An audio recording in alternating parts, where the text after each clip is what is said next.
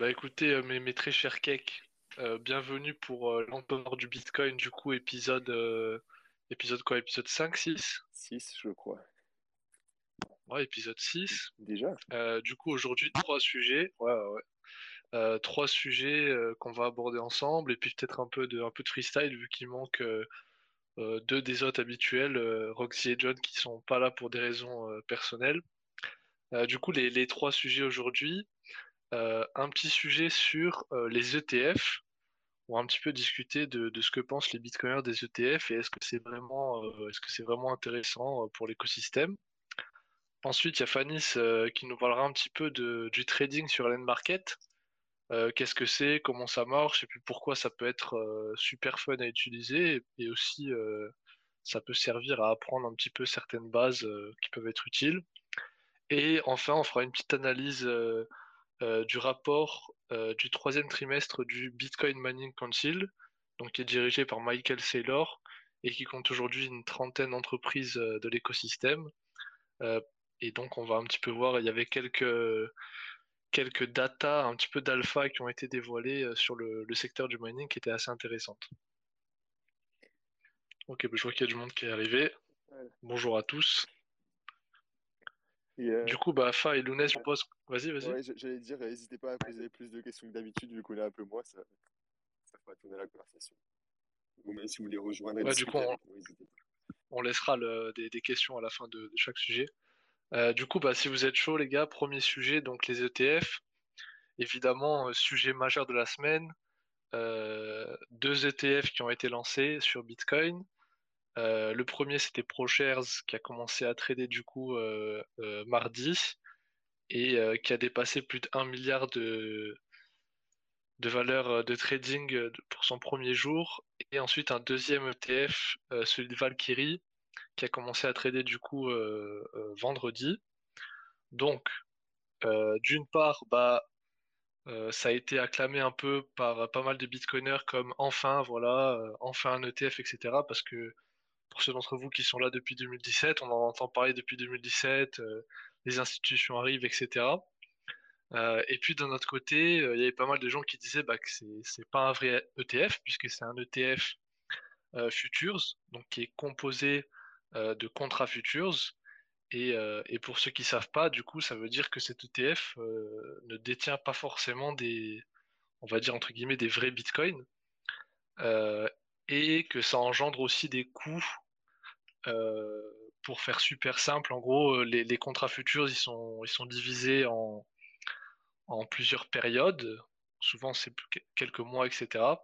Et du coup, en fait, il faut, euh, bon, je, je caricature vraiment, mais il faut refaire le contrat à chaque période. Et donc, ça a un coût. Et ce qui fait que si on garde ce, type de contrat, cet ETF, sur une durée d'un an, par exemple, ça a à peu près un coût entre 10 et 15% à l'année.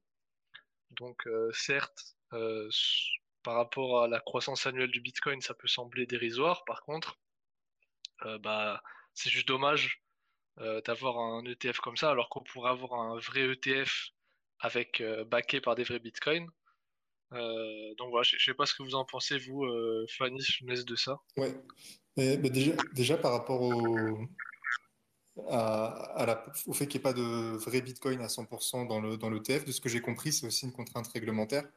Et ils ne pourraient pas réglementairement sortir un ETF euh, qui soit euh, voilà, vraiment euh, que des Bitcoins derrière. Et ils ont des, des pourcentages à respecter de certains types d'instruments financiers à mettre dans leur ETF. Et ce qui fait qu'en fait, finalement, est-ce que ça a tant de sens que ça pour Bitcoin ou pas? Euh, parce qu'avec tout ce que ça implique, effectivement, j'avais même pas pensé à ça, mais c'est vrai ce que tu dis, euh, ça veut dire que euh, finalement, tu as des frais en plus qui sont peut-être très importants euh, comparé à juste bah, soit détenir du Bitcoin, soit un ETF éventuellement qui serait uniquement du, Bitcoin derrière. Bah, pour, moi, c'est du Bitcoin papier, quoi. Le seul but, c'est la spéculation, et du coup, je vois pas ça forcément d'un très bon œil. Après, c'est sûr que ça, ça va pousser des, des gens euh, un peu plus tradis à, à investir dans le Bitcoin, mais pour moi, c'est enfin, c'est vraiment. et, je pose la question, d'ailleurs, euh, sans vraiment savoir, mais est-ce que du coup, ils pourraient utiliser ça pour euh, imprimer des bitcoins de manière indirecte avec de la réserve fractionnaire ou ce genre de choses? Ou est-ce que bah, c'est pas nécessairement possible? Bah, Comme ils font déjà sur les exchanges, hein. enfin, comme ils pourraient déjà faire sur les exchanges. Après, Donc, au final, ça change pas C'est vachement régulé. C'est vachement régulé, etc. Après, on va pas se mentir. Euh, enfin, voilà, quoi, j'en sais rien, mais j'imagine que s'ils voulaient, ils pourraient. Après, c'est quand même vachement régulé et ça va être euh, sous le microscope, euh, connaissant les bitcoiners. Euh, après, moi, je suis vachement d'accord quand même avec Lounès quand il dit que c'est pour du court terme. Parce qu'en fait, du coup, c'est l'énormité des frais sur les contrats futures. Bah, ça, ça, pénalise les, les, institutions qui voudraient détenir du bitcoin en mode hodl. Et du coup, ça va favoriser bah, non seulement tous les, les tas d'intermédiaires euh, qui sont les banques, etc., qui proposent ce type de produit. Euh, mais en plus, bah, ça, ça favorise en fait juste la spéculation à court terme, et ça c'est dommage. Et en plus de ça, comme l'a dit Fanis, euh, déjà que les ETF sont pas backés physiquement par du Bitcoin vu que c'est des contrats futures. En plus de ça, il y a des, des régulations qui font que par exemple le l'ETF moyen, il va être composé qu'à 10 euh, ou 15% de, Bitcoin en fait, puisqu'après il y aura genre 80% de, bons, d'obligations, etc. Tout un tas de choses auxquelles euh, en, tant que Bitcoiner on n'a pas envie de forcément être exposé. Donc euh, c'est un peu dommage. Je pense qu'on est tous d'accord pour dire que c'est pas vraiment un vrai ETF. Et encore au-delà de ça, après il y a un autre débat, c'est est-ce que pour, pour nous Bitcoiners c'est plus un point positif qu'un point négatif? Je sais pas ce que vous en pensez. Euh, moi, pour moi, personnellement, ça reste un positif euh, sur le long terme parce que ça donne de la légitimité au Bitcoin. Après, il y a quand même le fait que ben euh, c'est un peu à déjà c'est pas un vrai ETF comme on a dit, et puis ensuite c'est un peu à l'opposé des valeurs qu'on défend, c'est-à-dire détenir ses propres bitcoins, etc. rajouter des intermédiaires, etc. C'est pas forcément la chose à faire. Bah ouais, je, suis assez d'accord avec toi. Et puis ça peut. Euh, ah, j'ai perdu le mot, mais c'est ça peut. Enfin, on pourrait penser que des, gens détiennent des, ETF Bitcoin en pensant avoir des Bitcoins et puis au final ils se fassent, euh, savoir d'une manière ou d'une autre. Et puis. Euh, ouais, je, je, sais pas trop. Ouais, je, suis comme toi, je, vois ça, c'est cool pour l'adoption, puis rendre ça un peu mainstream, mais au-delà au -delà de ça, je vois pas vraiment beaucoup de points positifs. Genre, c'est que de la spéculation sur Bitcoin, et moi, moi c'est vraiment pas ce qui m'intéresse dans Bitcoin, tu vois. Enfin, vous, vous, vous, aussi, c'est pareil, mais c'est juste pour, pour ouvrir, ouvrir Bitcoin à des investisseurs normaux qui voudraient faire des gains rapides, quoi, Ouais, ça ouvre aussi une piste d'exposition à Bitcoin pour des, des investisseurs qui euh, étaient trop gros peut-être pour pouvoir rentrer sur Bitcoin parce qu'ils auraient eu un effet sur le prix, euh, ne serait-ce qu'en rentrant. Et, ça, pareil, euh, je ne suis pas sûr qu'on puisse... si tu mets 10 bitcoiners dans une pièce, je suis pas sûr qu'ils se mettent d'accord à la fin sur est-ce que c'est bien ou pas bien qu'il y ait du, du, de gros capitaux comme ça qui, qui rentrent. Puis après, le, fait est que finalement, Bitcoin, euh, c'est une des choses qui est belle, moi je trouve, euh, derrière, c'est que chacun y met euh, ce qu'il veut, chacun y projette son, ses convictions politiques, éthiques, etc. Et pour, moi, pour moi, Bitcoin, c'est un peu un anti-Wall Street, en tant que Wall Street en tant que l'institution. Et, et c'est vrai que là, on peut avoir l'impression d'avoir une espèce d'appropriation. Mais d'un autre côté, Bitcoin, pour moi, c'est aussi euh, bah, un réseau sans permission. Euh, et euh, du coup, c'est normal, en fait, que, que n'importe qui puisse commencer à s'y exposer. Alors, éventuellement, en utilisant des, des produits dérivés, mais, mais d'un autre côté, c'est aussi ça l'éthos de Bitcoin, c'est de dire que tout le monde est bienvenu et, et qu'on n'a pas à, décider. Oui, mais dans ce cas, enfin, il s'expose juste au prix, il ne s'expose pas du tout au réseau décentralisé et toutes les valeurs qu'il y a avec, tu vois. Oui, ouais, bien sûr, bien sûr. Donc, c'est euh, peut-être une première étape, effectivement. Je sais pas. Est-ce que euh, est-ce qu'il y a des gens dans l'audience qui, ont un avis assez tranché sur la question et qui voudraient euh, qui voudraient prendre la parole là-dessus ou même discuter un peu de l'ATH Est-ce que selon vous c'était un ATH grâce ou à cause de, de l'ETF Ou est-ce que c'était simplement ben voilà, les conditions macro Est-ce qu'il y a quelqu'un qui veut prendre la parole? Sinon, on passera sur le, le deuxième sujet, à moins que Fanis ou Lounès aient quelque chose à rajouter. Allez, Fanis, j'ai vu que cette semaine, euh, qu'avec Lounès, euh, John, etc., même avec GG, euh, vous avez tous ouvert des longues sur Ellen Market. Il y a pas, mal de gens qui ont, suivi un peu ça sur Twitter. du coup, rapidement, est-ce que tu peux nous dire, parce que du coup, les gens qui ne savent pas, toi, tu travailles à Ellen Market avec les, les BG, Romain Raphaël, etc. Est-ce que tu peux nous présenter du coup Ellen Market, l'intérêt que ça a de, l'utiliser et puis euh, sur, sur quoi ça fonctionne? Oui, bien sûr. Euh, du coup, Hélène Market, effectivement, c'est une euh, plateforme de trading sur des produits dérivés, donc des futures de Bitcoin. Et donc, c'est une plateforme centralisée, mais avec du levier. Et son intérêt, c'est d'utiliser le réseau Lightning, donc un réseau qui permet de faire des, transactions en Bitcoin instantanées et, quasiment sans frais, pour, pour déposer et retirer des fonds sur, euh, sur la plateforme. Et ce que ça permet de faire, c'est euh, de ne pas laisser ces fonds plus longtemps que strictement nécessaire sur la plateforme. C'est-à-dire que euh, quand on veut rentrer dans un trade, on peut déposer ses fonds instantanément depuis son wallet personnel dont on contrôle les clés, directement sur la plateforme, ouvrir le trade, et puis quand on veut ressortir du trade, du trade pardon, on peut euh, fermer la position et euh, récupérer ses fonds instantanément, pareil sur son wallet euh, personnel. Donc c'est vraiment ça aujourd'hui la grosse plus-value.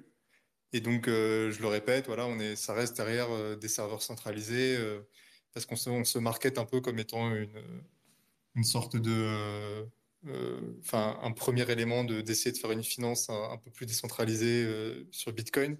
Et donc, il faut être conscient de, de, ce qui est décentralisé, de ce qui n'est pas. Mais l'objectif et l'ambition de Ellen Market de manière générale, c'est voilà, de, créer une finance un peu plus euh, efficace, un peu plus euh, pertinente en utilisant Bitcoin euh, comme, à la fois comme réseau, enfin Bitcoin et ses réseaux surjacents à la fois comme réseau et puis aussi comme, comme actif, puisque Bitcoin, aujourd'hui, c'est le meilleur collatéral qui soit. Et pour, pour, ceux qui nous écoutent, qu'est-ce qui différencie d'Ellen Market d'exchange qui ont, qui ont déjà intégré Lightning, par exemple? Genre OKCoin, il me semble. Euh, bah, c'est une bonne question. Disons que c'est la grosse différence, c'est que LN Market est LN native, quoi. Donc on n'utilise que, que Lightning. Et on utilise Lightning euh, à la fois pour euh, les dépôts, les retraits, mais aussi par exemple pour l'authentification. C'est-à-dire qu'on peut se connecter sans utiliser d'adresse mail, de mot de passe, juste en, en signant avec son, la clé privée de son, de son wallet Lightning. Donc voilà, moi je pense que c'est la différence. Mais après, effectivement, euh, si tu prends Ellen Market et que tu prends une plateforme euh, qui permet du levier euh, et qui permet les retraits et dépôts en Lightning, il y a des similitudes quand même, c'est clair. Et donc... Après, du coup, pour les gens qui nous écoutent, il y a un truc quand même qui est assez fun avec Ellen Market, c'est le fait de pouvoir utiliser Lightning et donc de pouvoir, entre guillemets, parier des sommes toutes petites avec un levier complètement dégénéré euh, moi, je trouve ça super fun. Et puis, ça a un petit côté, mine de rien, éducatif. Euh, si tu veux te faire la main, euh, moi, je, je fais quasiment plus de trading. Mais si tu veux te faire la main sur du trading avec, entre guillemets, des vrais bitcoins, c'est super fun. Et puis, ça peut aussi servir de, à faire quelques paris entre amis, etc., comme vous avez fait cette semaine. Euh, du coup, c'est quand même. Euh, enfin, c'est juste fun quoi d'utiliser Lightning et, et Ellen Market. En Clairement, ouais. En fait, c'est vrai que c'est ça aussi un gros use case. C'est que.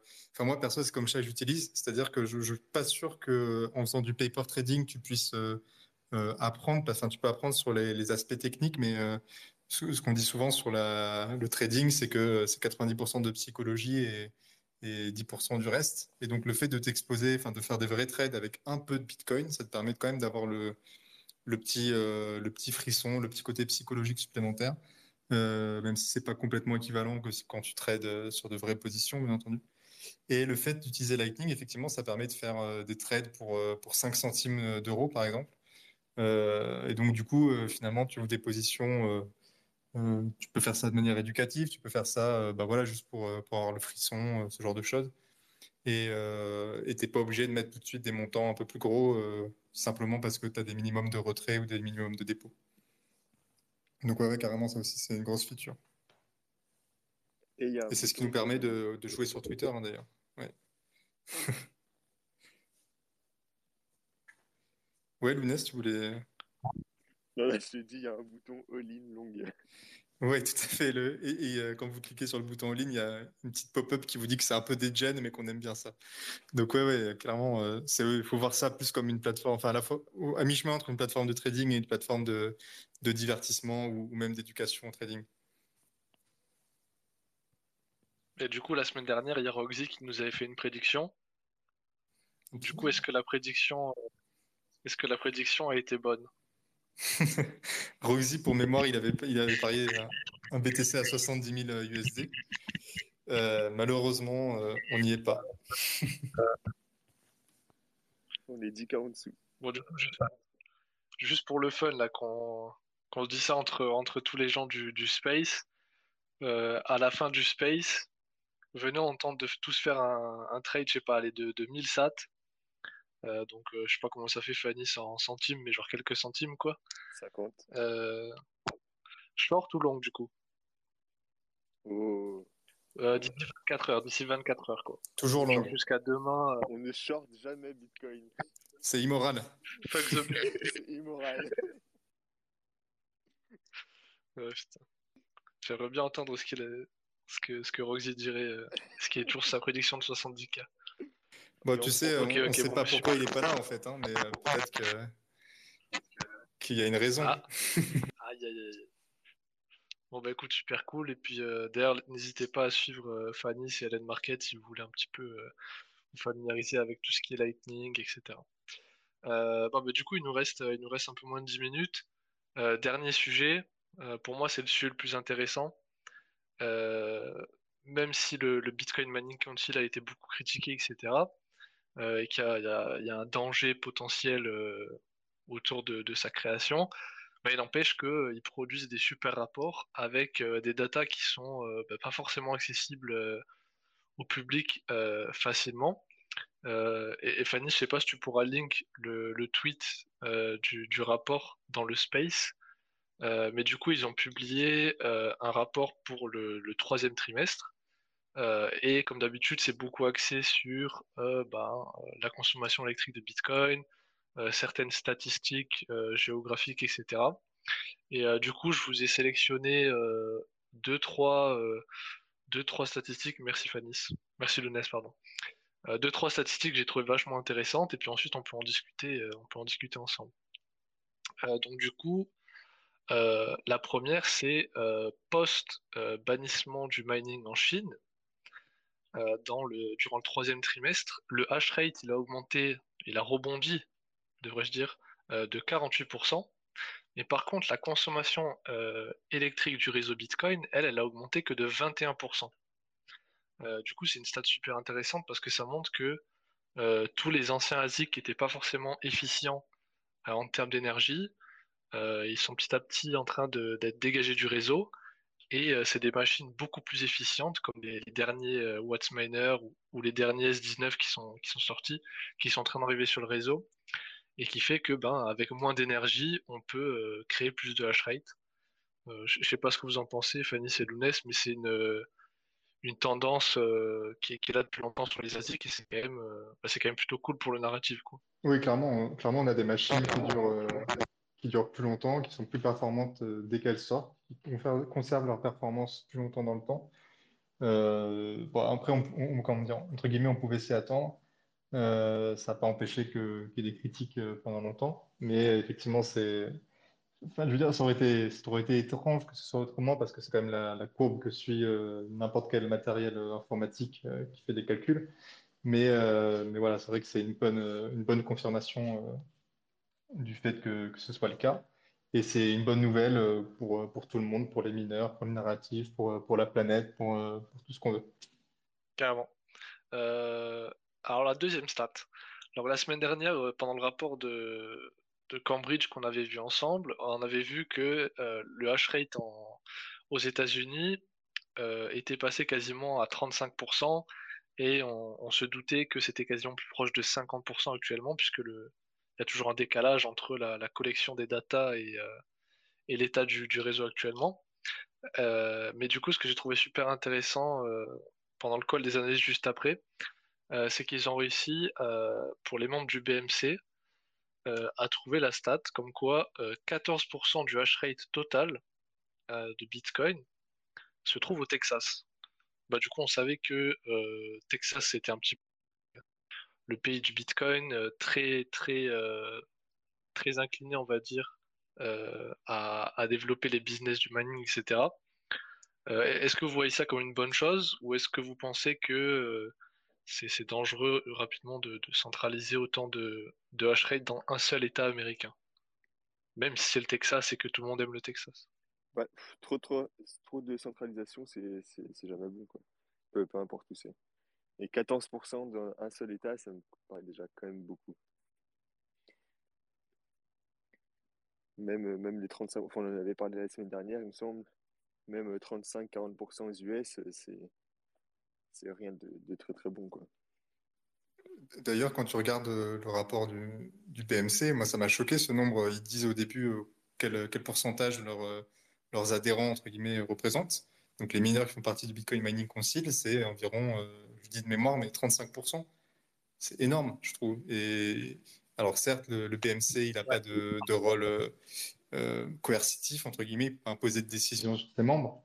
Mais, mais quand même, ça fait un peu, je veux dire, euh, les bitcoiners, on n'aime pas du tout les, euh, meetings euh, secrets. On l'a vu quand il y a eu le New York Agreement, par exemple. Et, là, j'ai l'impression qu'on est en train de se regarder en baillant 35% du hash rate qui, potentiellement fait des petites réunions tranquilles dans son coin. Alors là, ils ont, fait une réunion plus ou moins publique, ils ont publié le, le report, etc. Mais enfin voilà, je trouve que c'est bizarre. Moi, je suis un peu mal à l'aise par rapport au BMC, même s'ils font des reports, des reports de, bonne qualité. Euh, voilà. Euh, c'était juste voilà, pour, rebondir sur le côté centralisation. Il y a la centralisation euh, en termes de localisation géographique, et puis il y a cette centralisation en termes de connivence, même si le mot est un peu, un peu comment dire, a une connotation négative entre certaines entreprises spécialisées dans le minage et qui représentent une part importante du hash rate, un tiers quand même. Euh, mais mais quel, quel, autre ça pourrait prendre, selon toi, du de, de, réussir à se réunir pour euh, faire des statistiques, euh, des solutions à certains problèmes, etc. Autre que quelque chose comme ça? Ça me semble quand même un enfin, j'ai pas énormément étudié la question, mais ça me semble quand même un minimum ouvert. Ouais, ouais, je, je sais pas. Euh, je sais pas, honnêtement. Pour, pour, ouais. clairement, clairement, Fanny, ils font super attention sur ce point-là. Euh, et, le backlash qu'ils ont eu au début, euh, on va dire, je pense, les a mis dans la bonne voie. Encore une fois, merci les maximalistes. On aura beau les critiquer, mais euh, de temps en temps, ça sert à quelque chose. Donc c'est vrai que c'est vachement ouvert. Ils font beaucoup d'efforts pour que pour que tout soit transparent, etc. Après, effectivement, il y a ce côté où, ben, si demain ils ont envie de se réunir, comme tu as dit, dans une salle de réunion tous ensemble et faire ça de manière secrète, ils peuvent le faire. Après, le truc, c'est que ces entreprises-là de minage, avec ou sans le BMC, elle pourrait aussi le faire, tu vois. Donc, euh, c'est, tu vois, c'est 50-50.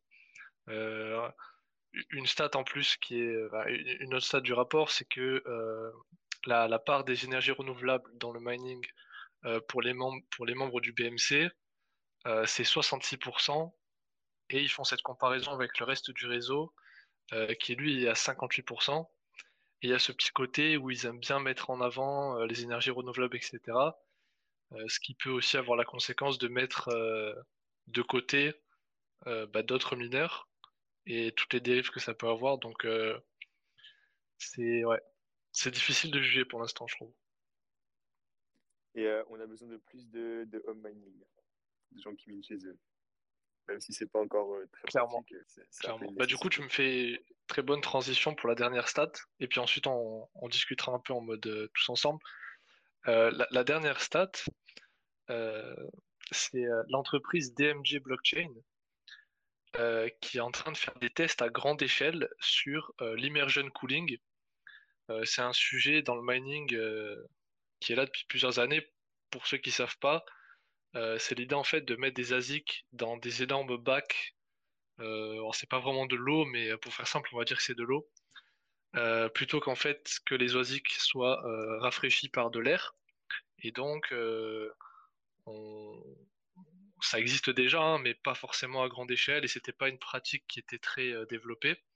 Et donc, eux, ils ont fait des tests et ils ont trouvé que l'immersion cooling, ça permet de réduire la quantité d'énergie utilisée par les mineurs de dernière génération de 18%.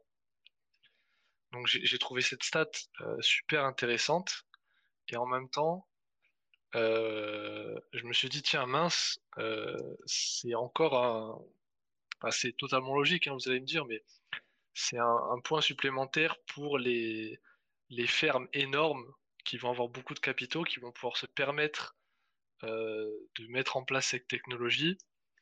Et par contre, les, mineurs, voilà, les home miners, etc., qui eux n'ont pas accès à, du moins facilement à la technologie d'immersion cooling, pour, ah bah ils ne pourront pas concurrencer. Quoi. Pour, revenir là-dessus, ça, ça, peut se faire à, petite échelle. C'est par exemple ce qu'il propose Wise Mining. C'est pareil, hein, un, même type de, liquide comme ça. Il plonge les ASICs dedans, dedans, ça chauffe le liquide et puis après, c'est utilisé pour, pour chauffer de l'eau. donc, du coup, c'est une chaudière qui tourne le Bitcoin. Et du coup, ça, ça peut être utilisé à plus petite échelle. Mais oui, c'est que pour faire ça en grand, il faut avoir des grosses installations forcément des grosses, grosses fermes. du coup, ça, ça fracture encore un, peu plus. Clairement, clairement. Puis c'est un vrai sujet, hein, l'immersion cooling. Je trouve qu'on n'en parle pas souvent en France, mais c'est quand même super intéressant. Et ça serait dommage. Heureusement qu'on a quand même qu'on a Mining en France, mais eux, c'est plus vraiment orienté, on va dire, utilité. Hein, si je comprends bien, le NES, c'est vraiment euh, une espèce de chauffage quoi, euh, personnel et en même temps en ASIC. Là où euh, les, grosses fermes, c'est vraiment que du scaling. En, fait, tu fais les deux avec Wise. C'est-à-dire que tu, chauffes ton eau sanitaire et en même temps, tu refroidis ton ASIC. et là, finalement, c'est un peu la même chose qu'ils font. J'ai vu la news passer là, sur, sur la ville de Vancouver qui se chauffe avec la chaleur récupérée sur les, les ASIC.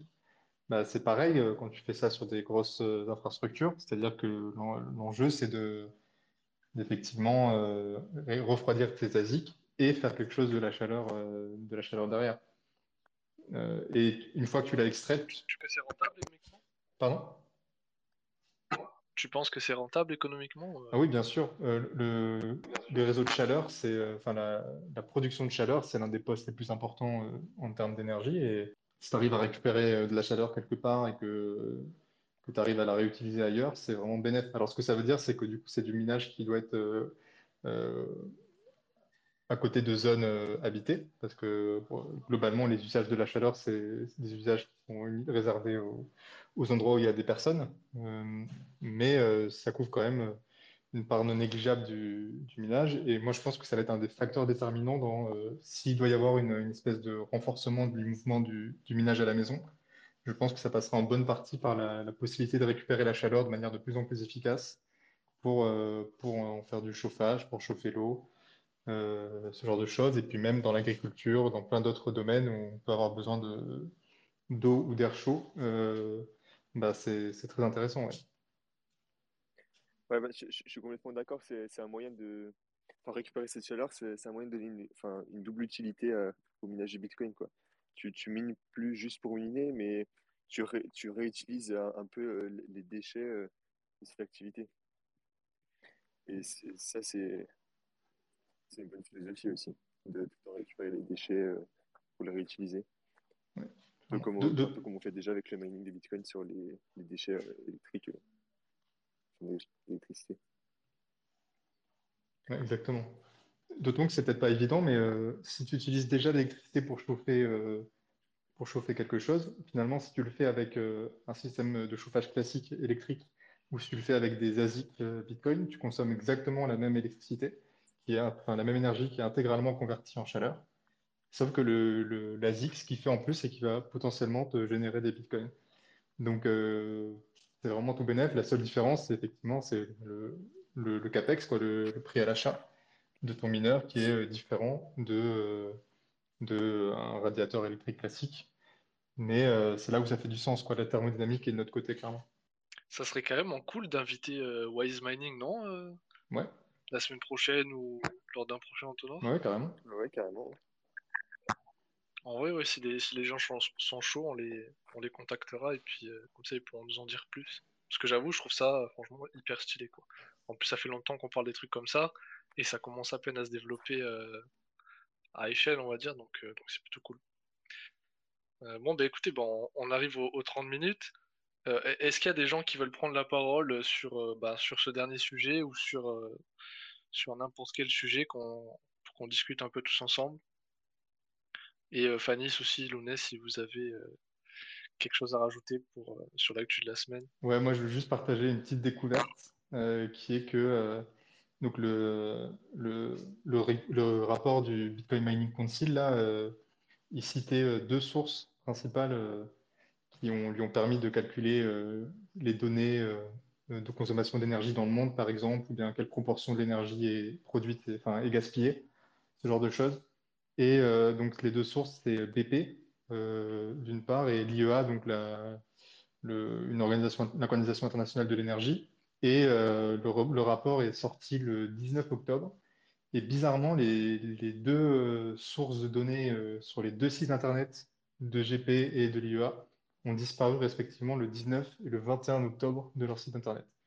Donc je ne sais pas du tout pourquoi, mais euh, voilà, je voulais, je trouvais ça marrant. Je voulais partager ici parce que on dirait que, euh, je sais pas, que euh, soit ils ont eu beaucoup de trafic et ils n'ont pas aimé euh, suite à la publication du rapport, soit euh, j'en ai aucune idée de pourquoi, mais euh, je trouvais ça euh, rigolo comme coïncidence.